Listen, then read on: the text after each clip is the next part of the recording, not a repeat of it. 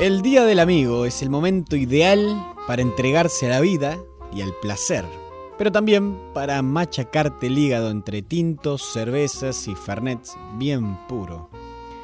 Es tiempo de brindis, hay que celebrar que la amistad es una de las cosas importantes de la vida.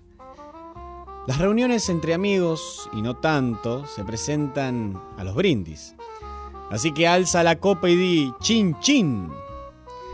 Chin chin todo junto, que no chin chin ni chin chin. Todo juntito es como recomienda la Real Academia Española para escribirlo. Porque amigos, lejos de lo que muchos piensan, chin chin no es una onomatopeya, ni imita el sonido de las copas de cristal al chocar una contra otra. Su origen es otro, y tenemos que buscarlo en China, ni más ni menos. Estas son las cositas con las que puedes entretener a tus amigos y familia mientras comes un rico asado a la parrilla con unos morrones rellenos con huevo y para acompañar un tinto recién descorchado. Porque la sabiduría no ocupa lugar y tu imagen de culto no puede venirse abajo a pesar de tu embriaguez galopante. La palabra nos llegó a través de los ingleses, quienes la tomaron de la expresión ching ching ching, que significa por favor, por favor.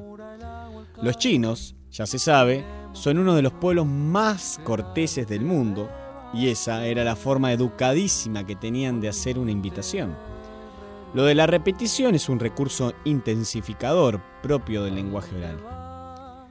No te olvides de aclararlo, los ingleses la trajeron al viejo mundo y nosotros, que somos muy de acoger todo lo que viene de afuera menos un refugiado sirio, la adoptamos y adaptamos finalmente a nuestro idioma.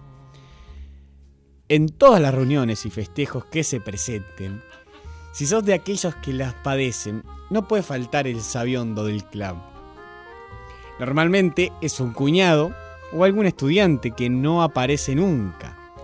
Pero si no lo hay cerca, echa coraje al asunto y sé vos el que asume su función. Tus amigos te necesitan. ¿Qué otra razón hay que alegar?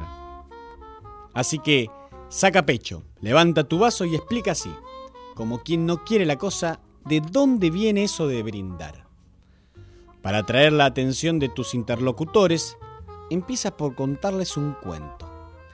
Recurre a la mitología griega y explícales que el dios Dionisio, Baco para los amigos romanos, organizó en el Olimpo un banquete al que invitó a todos los dioses y a los cinco sentidos. Todos disfrutaban de los manjares y bebidas que el anfitrión les ofrecía. Bueno, todos no. El oído se lo estaba perdiendo porque no podía escuchar el vino. Dionisio le llevó entonces a las bodegas para que pudiera oír cómo fermentaba. Pero el oído le supo a poco. Lo que él quería era saber cómo sonaba el vino en una fiesta.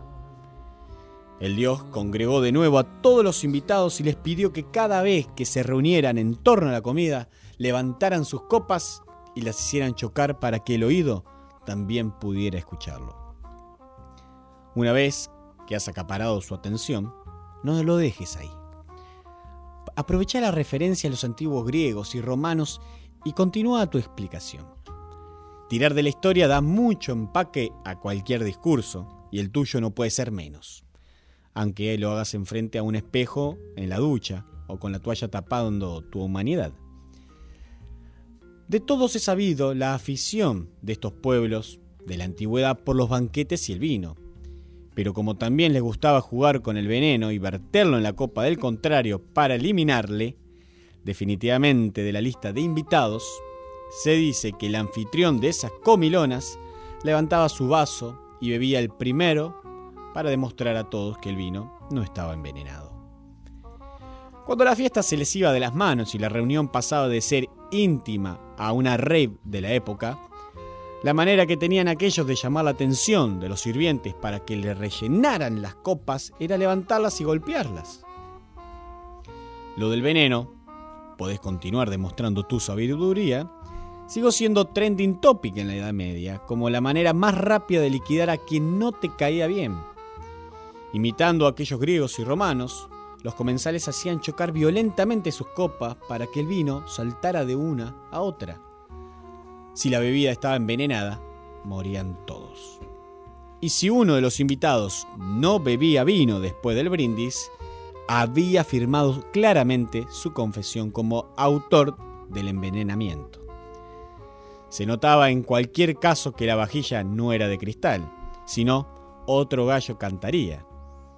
Hasta ahí las anécdotas. Ahora que el asador de turno del clan te ha pedido que te sientes a la mesa porque la comida está a punto y el aperitivo está haciendo el efecto, toca pasar a explicar cosas más serias, como la etimología de la palabra. Demuestra que eres de letras, saca pecho a ver si tu sobrio sobrino, el ingeniero de caminos, es capaz de explicar de dónde viene Brindis. De Alemania. Nos lo trajo Carlos V, más que él, en realidad sus tropas. Alfred López explica que tras la victoria y posterior saqueo de Roma por parte de las tropas del emperador español, había que justificar ante el arquediano del Viso que el monarca no había tenido la culpa del expolio, sino que aquello había sido por voluntad divina. Y para demostrarlo, los mandos militares llenaron sus copas de vinos y las alzaron diciendo Bring dirs, yo te lo ofrezco, que evoluciones mediante ha llegado hasta el brindis de hoy. Ahora sí, dirige tu mirada a tu audiencia y antes de lanzarte en picada al matambrito de cerdo, haz un brindis por el asador. Será el remate perfecto para tu pequeño momento de gloria.